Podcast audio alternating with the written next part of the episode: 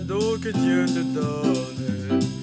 les paroles de la vie éternelle au travers, au travers, au travers la parole de ça.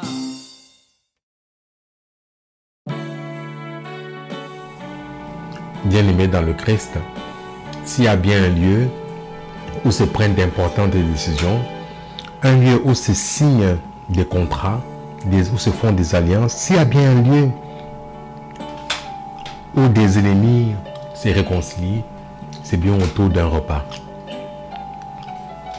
Oui, bien aimé dans le Christ, autour d'un repas, on peut signer des alliances.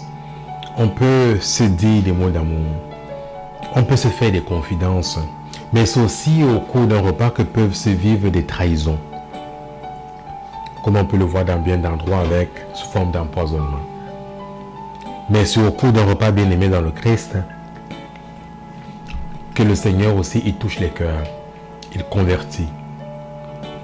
Et d'ailleurs, c'est ce qu'on lui reproche dans l'évangile de ce jour, qu'il mange et fait bon accueil aux pécheurs, qu'il est la table des pécheurs. Voilà pourquoi au nom de notre baptême, bien-aimés dans le Christ, nous devons avoir tout genre de personnes dans nos tables. Nous sommes invités à redécouvrir le repas comme un lieu sacré, un lieu de confidence, un lieu d'écoute, un lieu d'hospitalité, un lieu de partage, un lieu de pardon, de miséricorde, et non pas un lieu de trahison. Que nos tables familiales, que nos tables privées, que nos tables communautaires, nos tables eucharistiques ne soient pas des lieux d'hypocrisie, de mensonges, mais des lieux d'accueil, d'expression de l'amour. Amen.